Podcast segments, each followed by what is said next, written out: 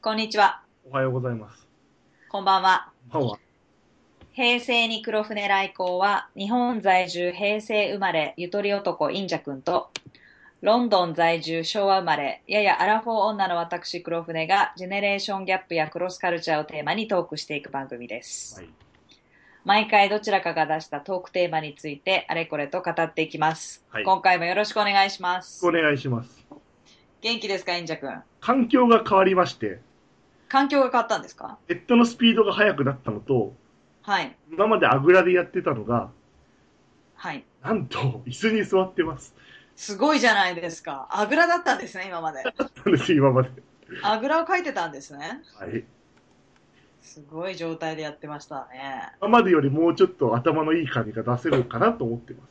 やっぱりね、姿勢から変わってきますからね。姿勢大事大ええなるほど。事。で、テーマが今日は、はい。黒船さんからということで。そうですね。私からテーマをはい。発表したいと思います。何でしょうか？今回のテーマは、ボケです。ボケ。ボケって、どう、芸人さんのボケです。それとも、芸人さんのボケではなくて、年寄りの、あ年寄りの物忘れについて語りたいと思います。アラフォーの私から。でですね、はい。私33ぐらいになった時からちょっと物忘れが激しくなったんですよ。はい。で、物忘れっていうのが何をどこに置いたかっていう物忘れは私は一切なく、うん。言葉が出てこないっていう弊害が生まれまして、はい。まあベタなパターンで言うと芸能人の、知ってる芸能人の名前が出ない。ああ、あの、あの、あのってやつですね。あのあのあの、ほら、あれだよ、あれっていう、あれが多くなったっていうのが、でしょ？30代前半に起こり始めまして、はい。で、私、記憶力とかの本は散々読んできてるんですよ。はい。で、すっごいショックで、はい。その初めてあれを言い出してからもう2年ぐらい経ってるんですけど、あはい。なかなか言葉が出てこないの。なの、なぜなのかっていうのをですね、はい最近考えまして、はい。結論が出ましたので、それについて語り合いたいと思います。語り合うんですね。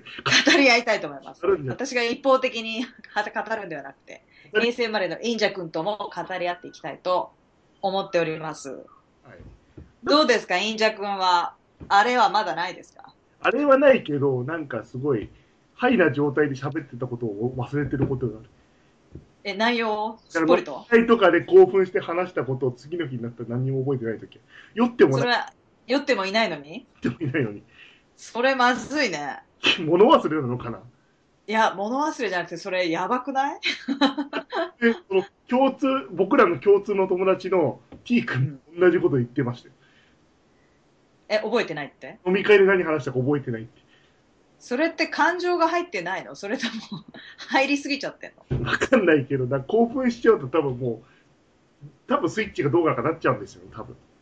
私逆にそのお酒に酔ってないという設定でしょ？それで行くと私もうトークに熱中しちゃうので家帰ってからも興奮して眠れないんですよそのトークを反数して。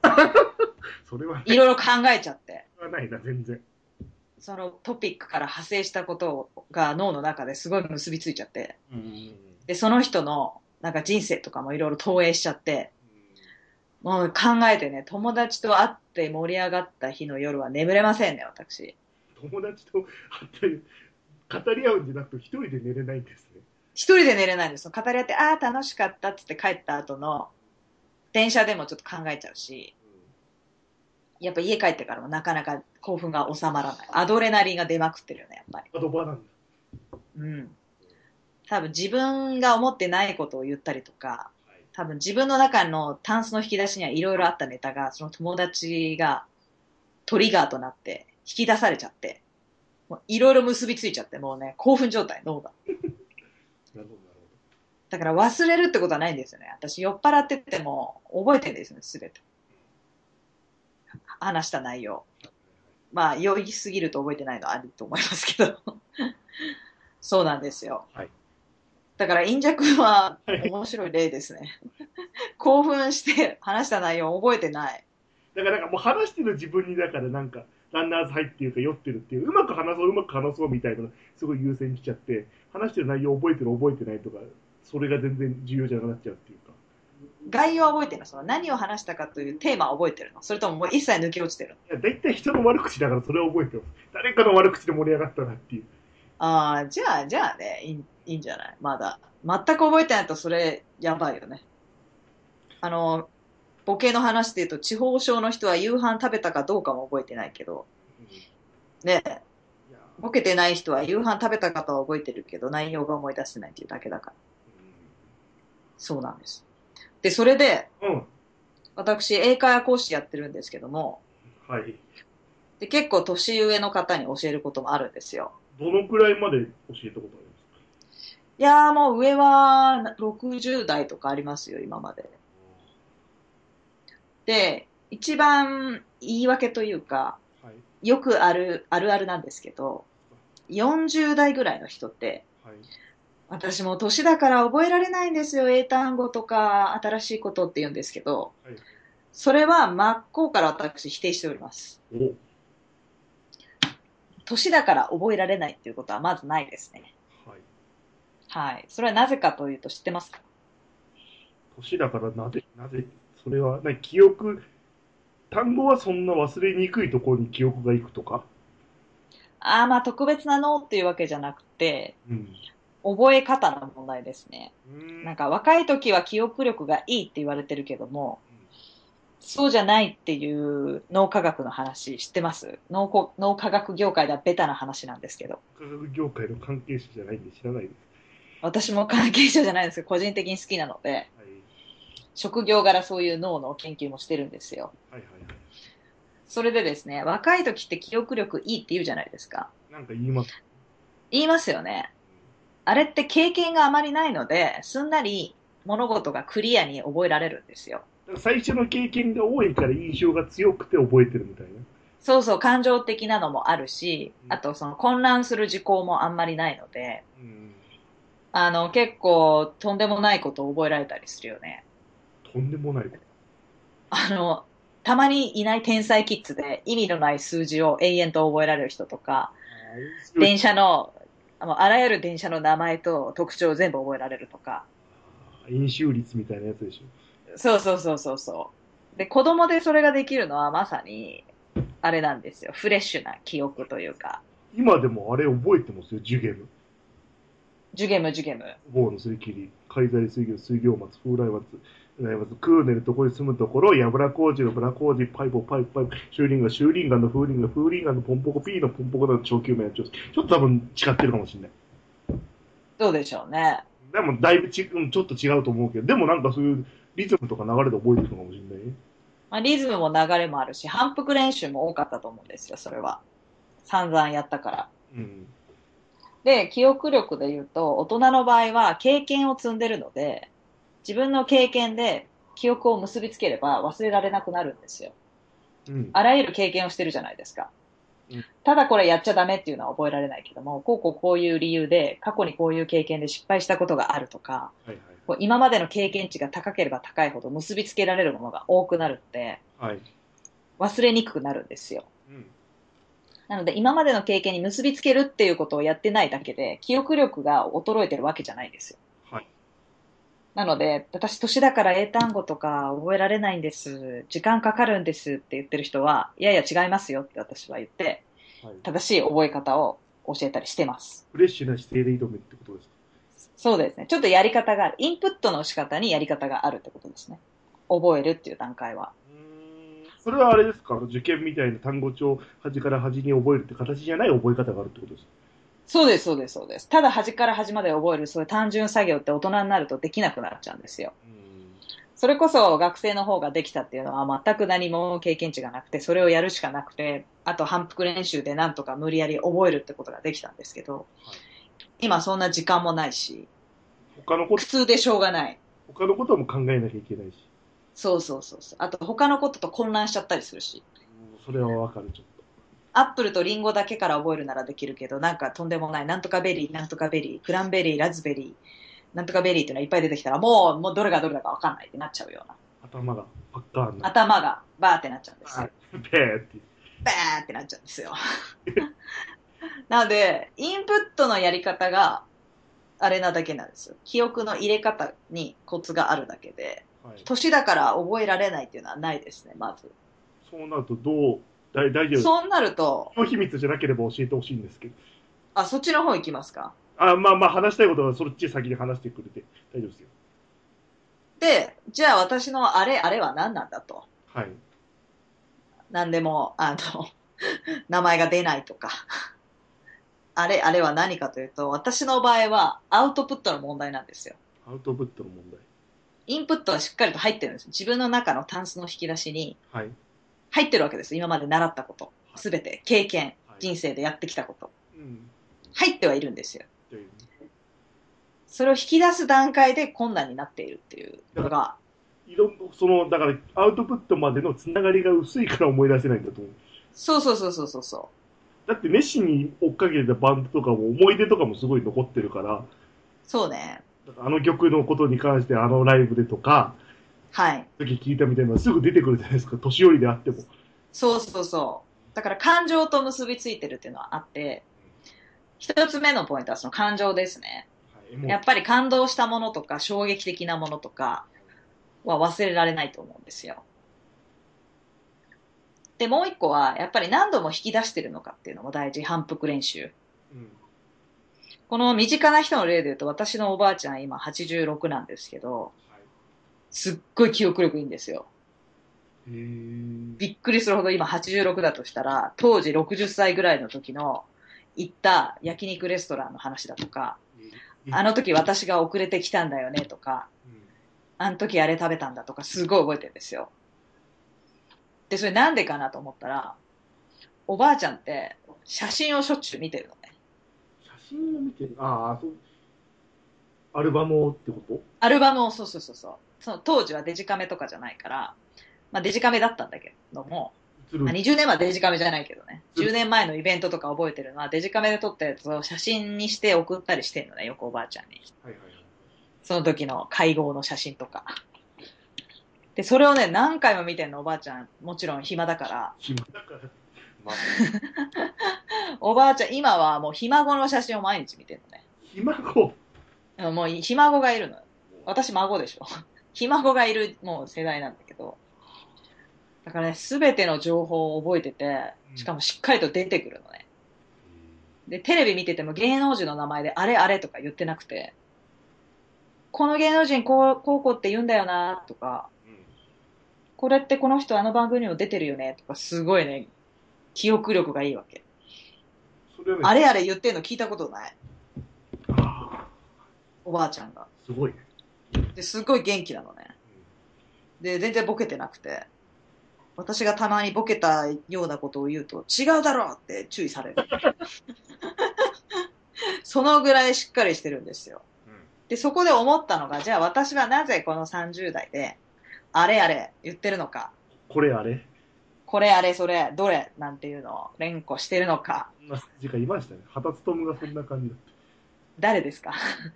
政治家ですか？首相2ヶ月ぐらいでやった人ですよ。あの、細川さんと村山さんの間。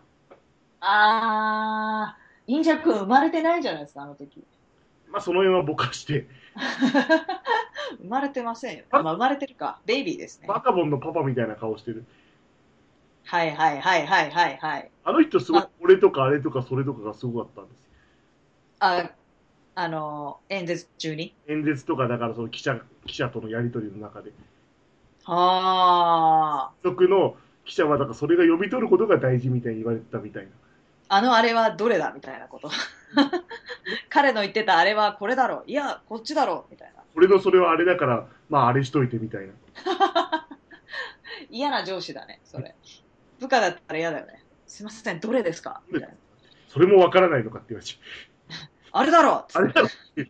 まあまあ、そんなだから、ついて、置いといて、まあ、まさにそういう風になってる状態なんですよ。悪く言えば、私の今の脳っていうのは。指示語が連発して何、何がメインなのかわかんないっていう。あー指示語も連発しても、ボキャブラリーが、本当ボキャ品ですね。ボキャブラリーが貧困、ボキャ品です。おぶち。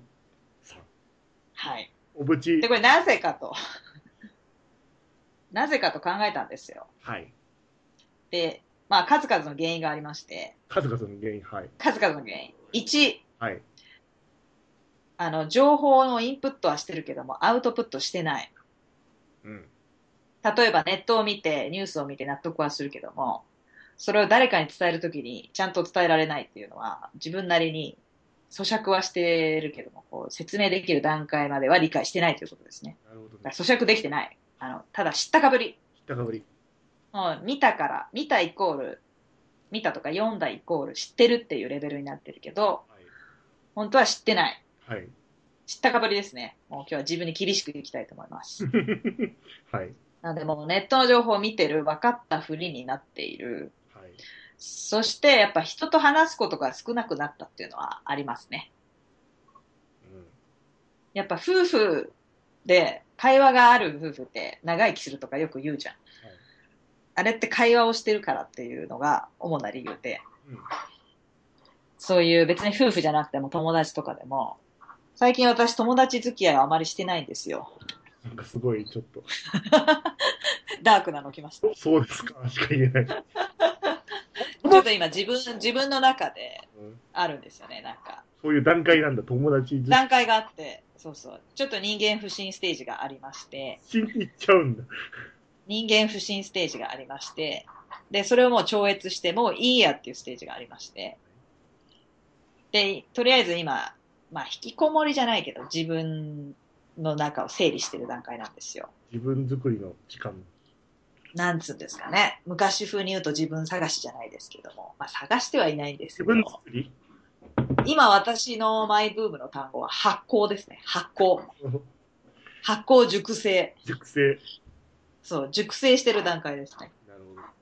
はい。発酵を終えて熟成してる段階で、まあ、とにかく人と話すことが少なくなったっていうのがあって、情報がまあ本当自分のものに偏りがちっていうのはありますよね。だからアウトプットでの整理する機会がないからちゃんと覚えてない。そうそうそうそうそう。だからもう知ったかぶりの嵐。で、プラス、もう本当にこれを言うと凹みそうだけど、日々同じことの繰り返しで刺激がないっていうのがありますね。人付き合いを減らしながらそれ言うんですか？でもほら、人付き合いが全てじゃないじゃん。自分で刺激を求めて好きなことをやるとかでも、これの録音もそうだもんね。そう、こういうポッドキャストを始めるとかもいい刺激になるし、自分の今まで好きだったものを見に美術館に運ぶでも立派な刺激になるし、あの、行ったことのない街に行ってみるとか、も刺激になるんだけど、最近ちょっとですね、そういうのもなく、あの、買い物に行くにしても毎回同じスーパーに行って同じようなものを買い、っていう刺激のない生活をしてたのが悪いと。その感動がないっていうのが一番原因だと思うんですよ。うん？感動、だから記憶に関してはだけど別に感動がないのはまた別の話ですよね。うん。感動がないから記憶に残らない。ああ。よって、どれがどの出来事かもわかんないし、やっぱり感動したものって記憶に残ってるから、そういう経験がいっぱいあると、記憶力って良くなると思わない？あんま僕物を忘れないからね。その感動のレベルも私の自分の中のものですよ。この本読んですごい良かったっていうのも感動だし、そんなね、号泣するほどの嬉し泣きとかじゃなくても、うん。私は立派な感動だと思ってるので、なので能動的にうん。本を読んで思ったことを書いてとか発信して、はい。き気づいてこう自分の中で発見してというこういう能動的アクションがうん。足りないんだなと思ったんですよ、最近。うん。そこで、はい。そこで終わらないのが私、黒船です。はいはい。はい。はい。ちょっと振り返ってみようと。はい。これから人生まだ進むわけじゃないですか。よっぽどのことがない限り。がない限り。そういう時にちょっと整理して進みたいなと思ったんですよ。うん。なんか自分の中ではい。よくやるのが、久しぶりに友達会った時に、最後に会ったのいつだったっけって聞くの好きなんですよ、私。はあ。で、ちょっと振り返りたい、過去。フラッシュ過去あそこで、プレイバック。そう、最後にあそこで会ってこういう話したよね。その後のアップデートどうっていうのを個人的にしたいんですよ。なるほどなるほそういうのは今後出なくなったら悲しいな。ど。でうん。結構良かったイベントとかも忘れちゃったりとかあると思うんですよ。うん。感動のレベルがもしかして低かったとしたら。そうね。そんな毎回がうわーっていう感じじゃないと思うんで。そそう。う。なので、はい。記憶をリフレッシュしようとしてですね、はい過去15年間を振り返ってみました。おそうですか。15年ですね。15過去15年。はい。なぜ15年かというと、はい。まあ大体大人になった時からの記憶ではい。考えてます。はい。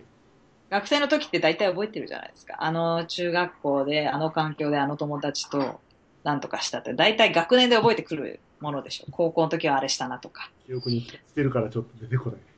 出てこない。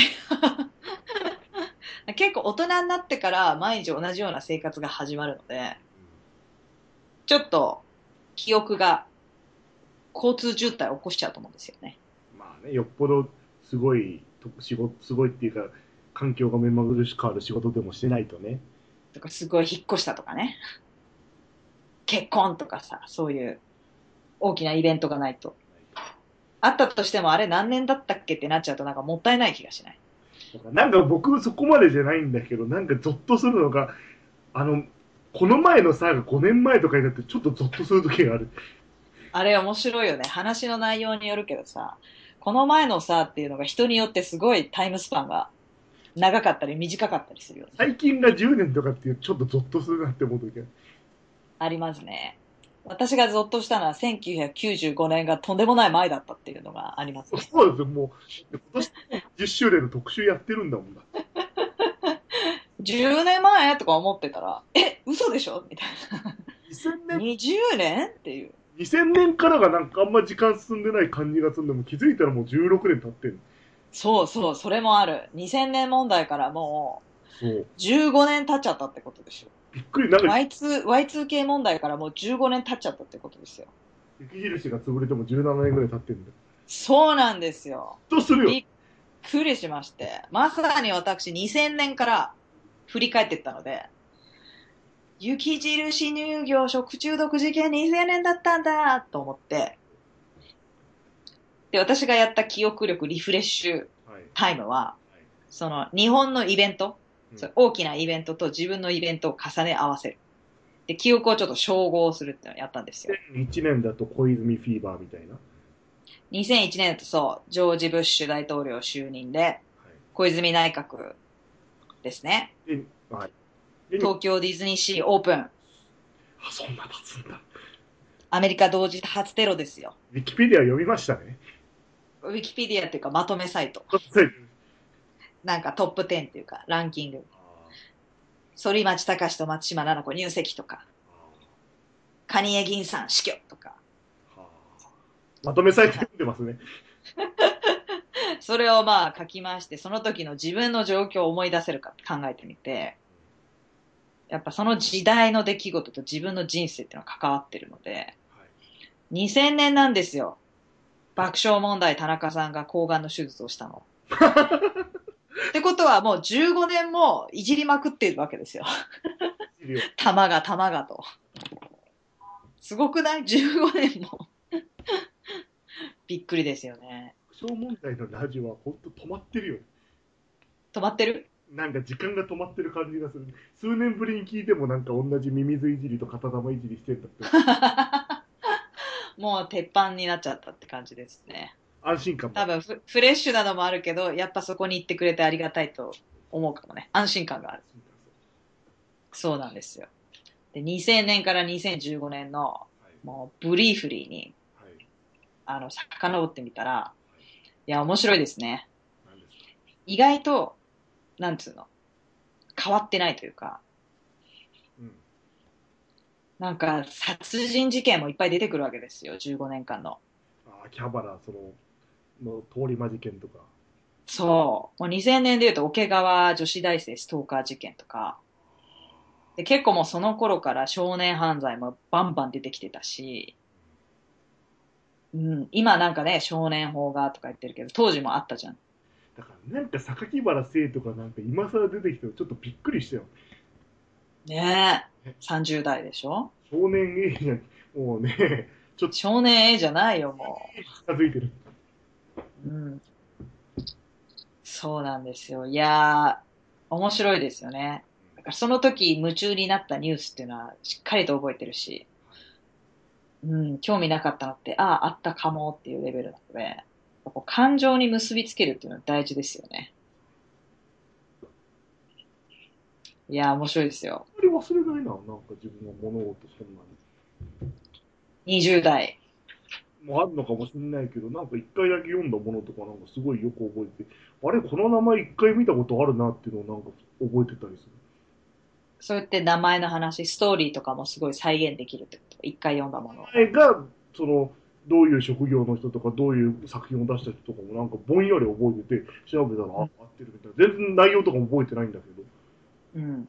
それは私も20代あったんですよ。うん。33から急にあれが始まっちゃったんで。あれこれ、それ。や、やばいと思って。もう物忘れをする親がちょっとなんでと思ってたのに、33であれが来ちゃったよと思って。あ、でも自分の親全然そういう感じないよ。まあ、そう。だ。もう50過ぎてるけど、二人とも。だからもう自分を正当化するために思いついたのが、やっぱり経験を積んでいくと混乱することが多い。これは今度次回話そうと思ってたんですけど、言い間違いとかも、あの別に昔から天然とかではなかったのに、言い間違いが増えてきている。例えば、インジャ君と話してて、アディダースじゃなくて、アディオスって言おうとしたのに、アディダースって言っちゃったみたいな。で、その間違いにも気づかなくって、え、何がっていうのとか、ちょっとわかるわ。なんか何で俺引っかかってるのかわかんない時ある、たまに。そうなんですよ。だから大人だと経験値が高くなりすぎちゃって混乱するものが増えてくっていうのは、まあちょっと言い換え、言い間違いの回で話そうと思ってるんですけど、そうね。なんかい、たまに未だに国鉄っていう人がいて、ちょっとすごいなって思う時ある。もそうれあえてじゃなくて、JR で30年経ってるんだだから、未だにだからソフトバンクホークスのことを大英って言ってみたりとか。でもその人がカスタマイズされた年のが強いからだよね。いきなり JR って言われてもっていう年の方それ。若い人多分80ぐらいで、だから国鉄の歴史の方が、その、その人、そうだよ。80じゃもう JR 横文字使わないでって感じでしょ。だから JT じゃないんだよ。旧タバコ公社の。そうだよ。面白いよね。そういうのは好きですけどね。あの、私の親は未だにカップルのことアベックって言うし。本当に言うの？と思ったけど言ってたよね。アベックが、ヨーロッパ行くとアベックがすごくてとか言ってて。アベックも野球のホームランでしか見ないの。アベックホームランしか見ない。あー、私野球わかんないんですけど、でも、だから有名わかる、わかる気がします。付けで打つとアベックホームランっていうの。へー。だ言葉って面白いですよね。はい。なんかでも横文字が多くなりすぎてるのは私はちょっと嫌です。だからなんか印象残ってないと覚えてないんだなって思うのは、うん。なんかお姉タレントとハーフタレントはなんか常に名前がごっちゃになってる。え、どういうこと？だから、名前だけ？マツコとかローラクラスだったらはっきり覚えてんだけど、うん。この人、なんだっけ、ラブリーだっけ、マギーだっけ？みたいな感じになる。それまさにあれじゃないですか。そう。印象に残ってないから。うん。インプットの問題だよね。そうそうそうそう。ういんうん。いの子はすごい必要にブログとか見てるから大体わかるんだけど、反復練習ですね。でだとそうね。別に練習としてやってないけど、自然と何回も接触してるから、そうそうそうそうそう覚えちゃうってことですよね。ハーフタレントに関しては積極的にアクセスをしてないから覚えてない。確かに。そう。だから、この年になるともう子供が生まれてる人がいっぱいいるんですけど、子供の名前が出てこない時あるよね。あの、久しぶりに会う友達で、そういえばあの子の子供、あれっていう、もちろん接触してないじゃん、その子供とそんなに頻繁に。そうだね、そうね。年賀状で見るぐらいだし、まあ1、2回会ったことあったとしても、やばいと思うよね。覚えやすいですか？キラキラネームみたいなのより、たかしとか花子とかそういう方がやっぱり覚えやすいですか？いや私ね、結構名前は顔で覚えるんですよ。キラキラネームじゃなくても大丈夫。その顔に合ってる名前はもう絶対忘れないんだけど、たまに自分の中で、こういう、この名前の顔じゃないよっていう子はどうしても覚えられない。確かにね、なんか、す、すごいよね、なんか、大人になってどういう顔になるのかわかんないのにさ、うちんのこの玲子ってつけちゃう感じとかすごいよね。逆のギャップで覚えられるってのあるかもしれないよね。あの、太しくんなのに、すっごい細いとか。なんかね、インパクトがあれば、どちらかのインパクトがあれば覚えられるけど、中途半端なの困るね。太った方の細川って覚えればいいもんね。太ってる。そうそうそう。あれ太川だっけ？細川だっけとはなるかもしれないけど。そうね。顔と名前を一致させる方法もありますね。ね。うん。やっぱ自分の中でこの人はマイケルって顔じゃないんだよっていうのあるんだよね、たまにね。あるんですよ。マイケルはやっぱり、やっぱりジャクソンのイメージがきますか？どうでしょうね。私今までマイケルって人何人も会ってるので、そのマイケルが出てきますね。マイケルイコールすぐマイケル・ジャクソンにはならないかもしれない。ちょっとマイケル・富岡も出てきちゃうしね。マイケルましたもん。ドン・マイケル。何マイケル？あ、ドン・マイケルもいたよね。そうそうそう。いや、マイケル多いんですけど、そういうのありますよね。人によって忘れられないとか。うん、かよちゃんとかなちゃんは難しいですね。それ名前の問題なんだ。うん、最初の段階で。かよなの、かななの。今まで人生でかよちゃんとかなちゃんいっぱい出会ってきたから、うん。自分の生徒さんも含めて、新しい生徒さんでかよちゃん、あかよさんっていう方が来るとちょっと間違いない努力しちゃう。かな、あ、かよ、かなっていう、なんかあの、結びつけますよね。なるほどね。そうなんですよ。なので、記憶をリフレッシュしまして、あの、アメリカとかで小学校でやる show tell って知ってる？ show tell。うん。あの、なんか自分の宝物とか、まあその時発表するのは何かわかんないけど、例えば読んだ本について発表するとか、みんなの前で発表するのね、子供が。子供が。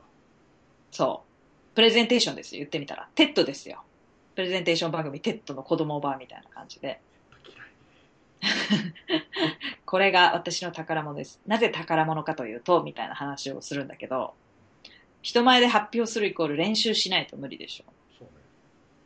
なので、すごいいい練習になると思って、私は個人的にそれをしようかなと思ってます。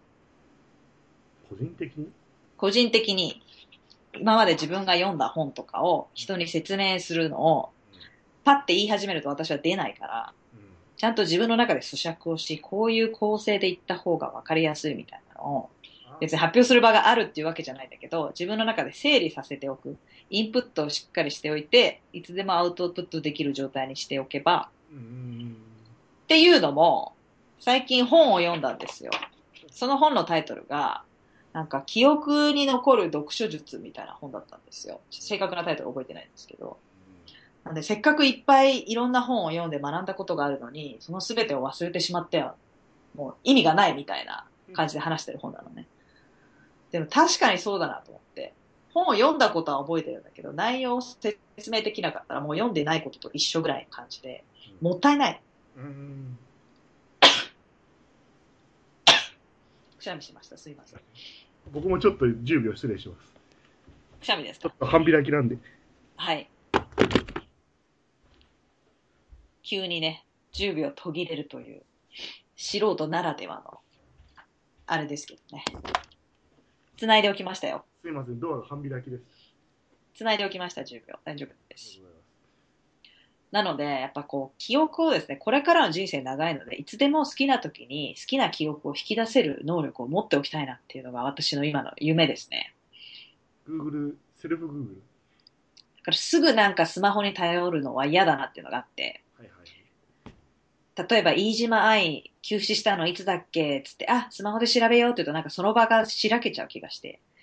え、あれって北京オリンピックの時だったから2008年じゃないとかそういうね、うまく引き出せるようになりたい。今ちょっとノート見てるから出てきてるけど。その時ってあれ流行ったよねとか、そういういろんな連鎖で覚えられるようにすると話もポンポンいくんじゃないのかなと思って。個人的に何でもスマホで調べようとするとき、しらける感ない？前も話したけど。あ全然ないかもない。な。気になるんだなんか前、インジャ君とも話したのが、あえて調べないで想像してみようとか、予想してみようっていうのは面白いなと思った。それは面白いのはわかるけど、別に調べてうんすぐムカッとは来ないよ、もう。向かっていうか場が凍るっていうか。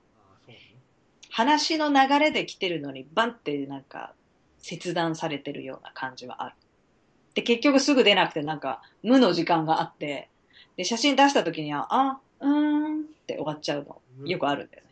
さっきの録音前のあの、ごたごたしてたあれ、無の時間ですね。そうです。そうです。イラ立ってました。はい。こっちがね、うん何かな何かなって15分ぐらいやってたんですよね。うん15分以上やってましたけど。さんもだんまりで、あ、でもイライラが伝わってくるのが分かった。伝わってました？そうなんですよね。ちょっとうちらやってたんですよね、作業をね。えーって一人で言ってる。そう。すごい嫌なんですよ、あれ、私。助けてあげられることだったらその場でやりたいんですけど、自分が何もできない時っていうのは本当に何もできないので、すいませんね。あでもそうね、年寄りのスマホを教えるときとかもなんかそれちょっとわかる。あれっていうのすごいイライラするもん。え、年寄りのスマホ？年寄りにスマホの操作の仕方を教えるみたいな機会があったとき、年寄りとか、そのスマホに興味がない人に教えるときに、うん。そこに通話ボタンがあるじゃんってちょっとイライラしちゃうから。あー、私それね、自分の戦いだと思ってるので、いかにこの年代の人に合うもので説明できるかっていうのは、まあ、職業病ですかね、私。講師、英会話講師やってますんで。年寄りでもなんかすごいとっつく人はとっつくけど、うん。なんかなんか年寄りでもすごい Facebook とか Twitter とか駆使して情報発信してる人もういますもんね。いるいるいるいる、びっくりする人いるよね。私はやらないっていうスイッチになってる人って楽々本渡して説明いくらしても覚えようとしないから。本人がね、覚える気がないからね。姿勢とか態度と、だから最最初の話に戻るけど、私、うん年寄りで単語覚えられないんです、みたいなの。そうそうそうそう。ストッパーがね。でもこれ、それが一番の覚えられない原因なんだよね。私、もう40なので記憶力が薄くなってるんですって言った瞬間にもう悪くなってるの。その、もう脳がシャットアウトしてる。なんか英会話学校まで来て、なんか私バカなんであんま覚えられないみたいなこと言ってんのって、なんなん、英会話学校に来るっていう能動的行動をとってるのに、そこでちょっと下げちゃうのはどうなのかなって思っちゃうことはある。うん。まあでもそれはちょっと謙遜もあるんじゃないですか。本当にそれで甘えちゃって、ね、友達作りに終始しちゃうみたいな人もいるじゃないですか。うんうんうんうんうん。そうですね。でも多いね、英会話スクールで教えてたことありますけど、やっぱり私40なので、もう覚えられないんですって言って、本当に口から出てこないことで、また覚えられないと思っちゃってるんだけど、いやいや、インプットの仕方が違うんですよとか、反復練習が足りないだけですよっていう、なんか例えば意味のない英単語を永遠と覚えても絶対覚えられないようなもので、なんか暗記学習になってるじゃないですか、日本って。うん。何でも暗記しろってなるんだけど、暗記の仕方までは教わってないし、でも暗記ができないやつは、もう最低だぐらいな感じでレッテル貼られちゃって、だから英語できないんだってなってるけども、暗記じゃないんですよね、そもそも。暗記ができるのは本当に、中1で習う単語ぐらい、うん。具体名詞の時ですよ。もう、リンゴとか、あオレンジ、オレンジ。歩くとかだと、もうアクションが目に浮かぶので、あ、そうか、そうか、そうか。もう簡単に覚えられるし、あと日本語の意味とも全く一緒なので、リンゴって言ったらもうあのリンゴ。もちろんそれぞれ抱くイメージは違うけど、あんまりズレがないじゃん。でもだんだん大人になってくると、抽象的な動作とか名詞とか多くなってくるので、それをそのまま暗記しろって言われても辛くない？パンクチュアルってなんか、ねパンクチュアルだけ言われても、時間を守るっていうのがね、言われてもって思うよ。うん。とか、皮肉とかさ、そういう、ササーキリズム、ヒヒニカル、どっちだサーカズムサーカズムか。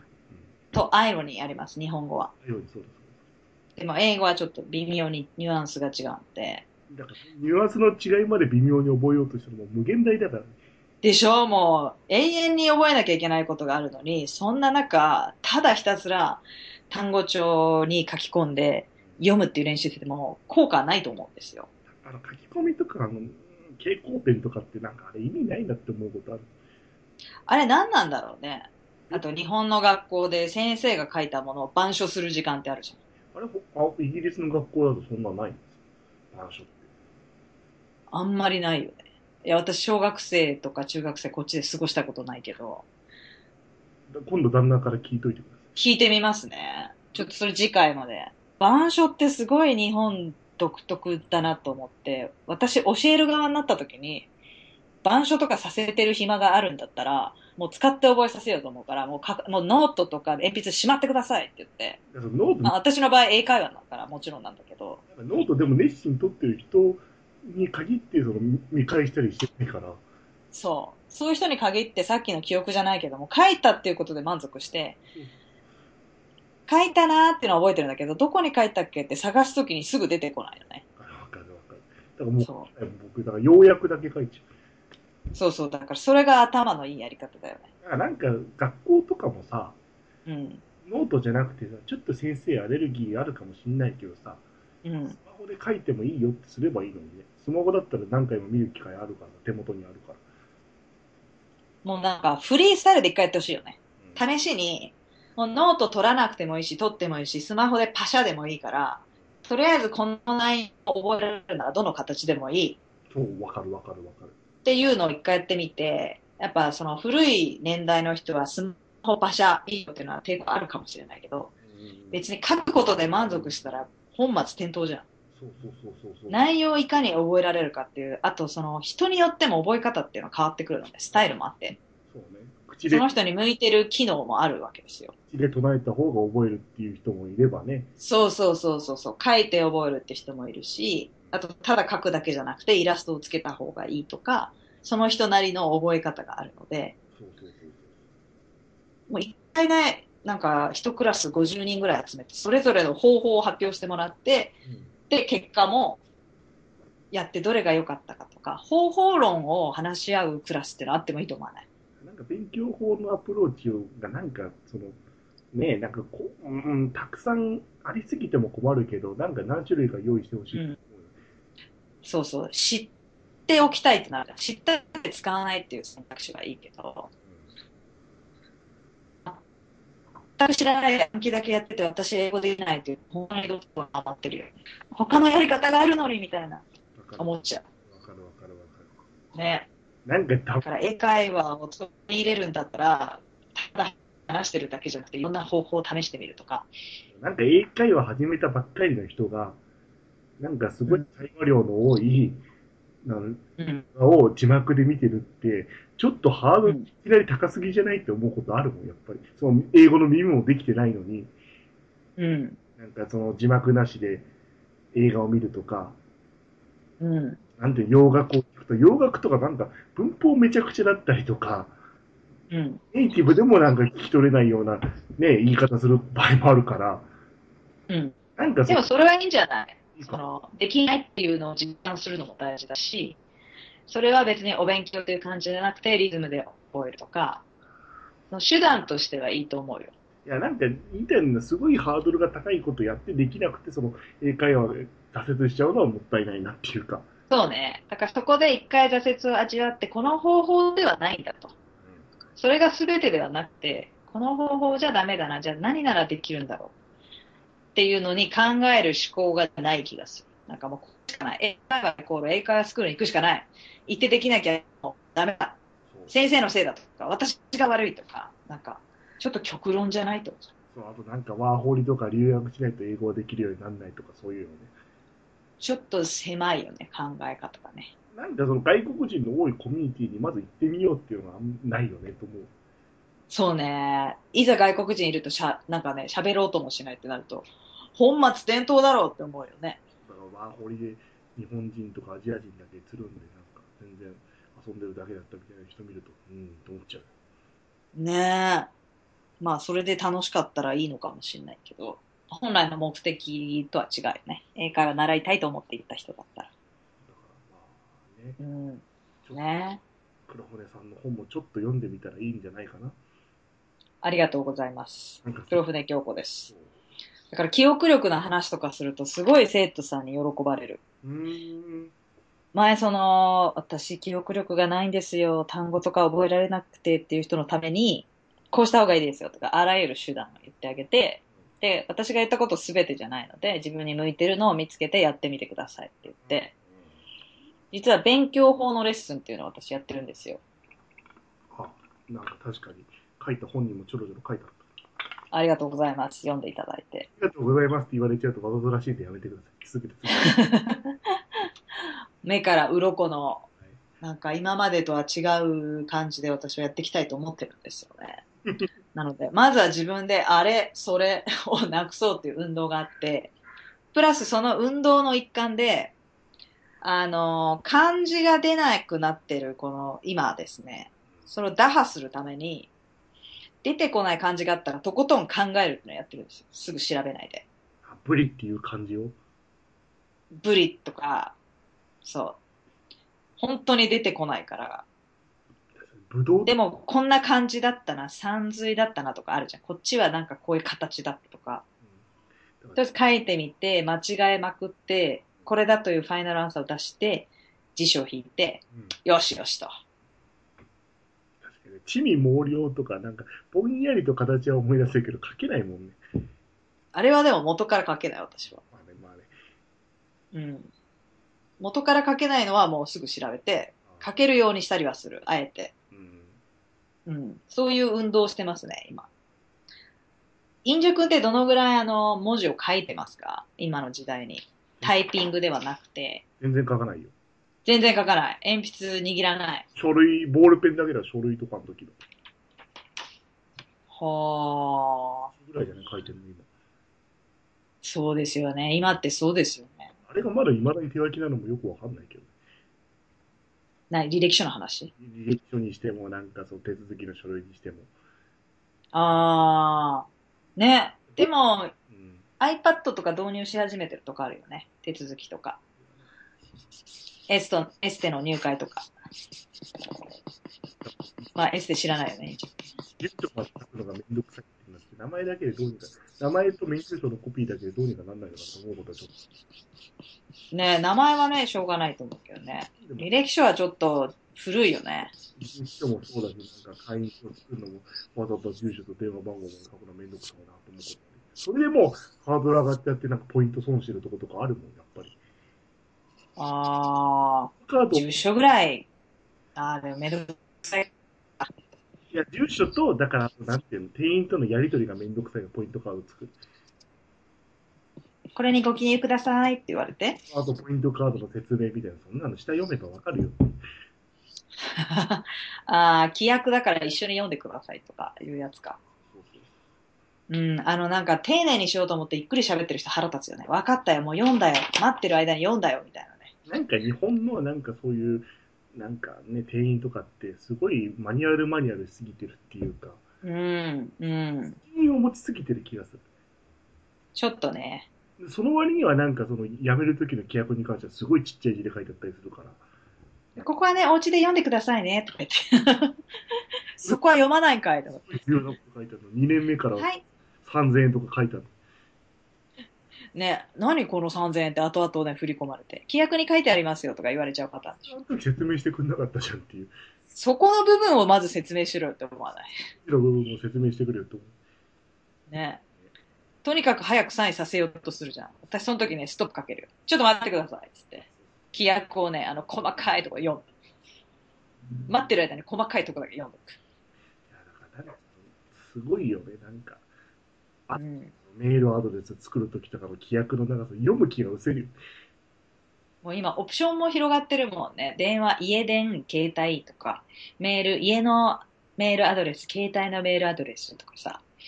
もうなんか、大変だよね。でもあれなんか規約でたらめなこと書いたのは、なんか、違法み裁判所の判例で出たから、もう読まなくていいなと思って飛ばしえ？なんかあんまりにも、だからその、例えばウェブサイトの登録とかで規約読まされるじゃないですか。はいはいはいはいはい。その方にもし、だから2年目から10万円取りますみたいなこと書いてある、無料サイトなのに書いてあると、うん。それはその、なんていうのも、読んでる側が想定できないから、向こうみたいな裁判所の判例が確かあったから。あー、じゃあこっちの勝ちだ。そう、だからあんまりにも想像ができない、その、なんていうの、うんユーザー側が不利益なことを書いても向こうみたいなのがなんか判例で出てたから。いくらこっちが同意ボタンを押してもそうそうそうそうそう。ダメだと。だからあんまり長すぎてもなっても、そうだよね。で、書かないと責任を負わされちゃうからね。うん。やってる側が。難しいよね、あれね。原石事故で書いてるんだろうけど、あれは。うん。まあ、あっちの都合のいいこといっぱい書いてあるよね。うん。あと、意外と働いてる側も説明できないのあるよね。そう読んでなかったりするもん。読んでない。これ何ですか？とか突っ込まれ、突っ込むと、え？みたいな。あ、これは今は関係ないのでね、みたいな。なんか、後ろ引っ込んでね、主任とか出てきたりするもん。そうそうそうそう。これはあの、お客様にも手続きには直接関係ないと思います、みたいな。バースなんで、ですじゃない。うんうんみたいな。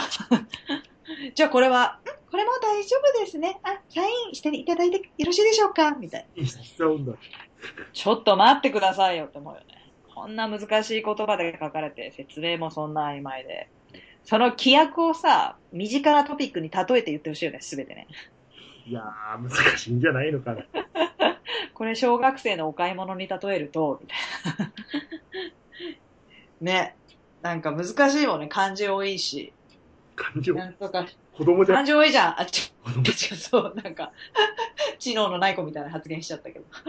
規約ってなんかね、4文字熟語とか多いし、漢字多いし、わけわかんない内容多いし。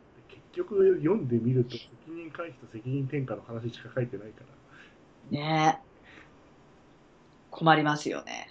契約が嫌いだ。契約が嫌いですね。うんなんか、すごい不当なこと書いてあることが多いから。不当まではいかないけど、結局、こっちの不利益なことも書いてあるのが多いから、契約は。ね日本の契約ってそういうとこあるよね。なんか、契約なんだけど、お互いちゃんと100%合意じゃないみたいな。50-50じゃないことが多いよね。こっちの仕事の契約ってちゃんとこういう給与で、これでこういう形態で働いてもらいますけどよろしいですかっていうのもお互い話し合ってサインして、やっと合意っていう感じだから。ああ、そうなんだ。うん。まあ仕事に関して言うとね。日本の場合、だから会社が強いから、ね。うん。なんか入れてください、お願いしますみたいな空気にちょっとなっちゃうから、よっぽどその人が力とかないと。そうなんですよね。だから契約が契約じゃないみたいなのありますよね、今。安倍晋三の親戚に生まれてればなって思うよ。それって、もっと芸能人の家で生まれてたら裕福だったのに、みたいな感じと一緒だね。あの安倍さんの甥っ子が。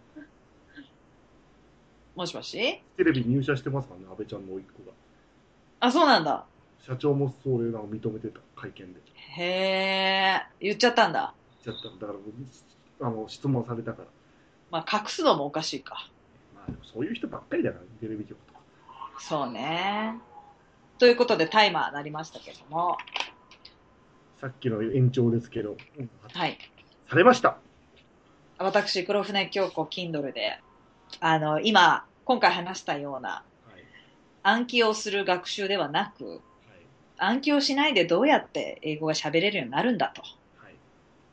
はい。単語も覚えないで、文法も暗記しないでどうやって喋れるようになるんだ。そんなことあるわけないじゃないかっていう根底を覆す。内容を書いてあります。自負しております。今までのどこでも誰も言ってないはい。目から鱗のから6内容満載になってますので、よかったらサンプルだけでも読んでみてください。サンプル無料で読めますので。だ僕もその、なんていうの、テスト版を読んできたんですけど、はい。ぱり思ったのは、なんか、本屋とかにある英会話の本ってちょっと気取りすぎてるっていうか、あるんでしょうね。やっぱりあれも本になるっていうのは出版社の関係と、いろいろあるんでしょうね。でも、だから、うん小舟さんの本に関しては、とにかく実用的だと。そうです。私も本当個人で出したので、読んだ印象としては、まずはコミュニケーションを取る喜びを感じてみようって感じの本が多いんで、ちょっと読んでみて、そうですね。あの、暗記から真っ向否定してました。とにかくコミュニケーション取れば、ちょっと、ちょっとぐらいブサイクでもいいじゃないかと。ちょっとぐらい格好悪くても通じれば、それは英会話なんだっていうのを書いておりますので。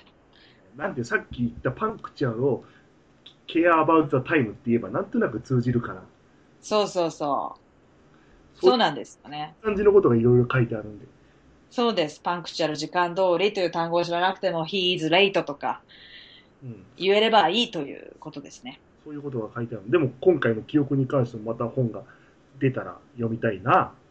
ありがとうございます。私、これを機に、いろいろ自分からアウトプットしていきたいと思ってますので、アウトプット、ぜひ。もう自分の中にインプットはたくさんあるので、どんどんアウトプットしていきたいと思いますので、はい、これからもよろしくお願いします。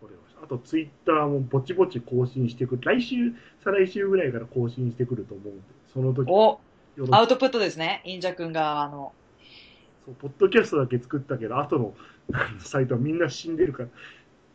いろいろアウトプットしていきたいと思ってます。はい。はい。平成に黒船来航。このぐらいで。はい。じゃあまた。じゃあまた。See you!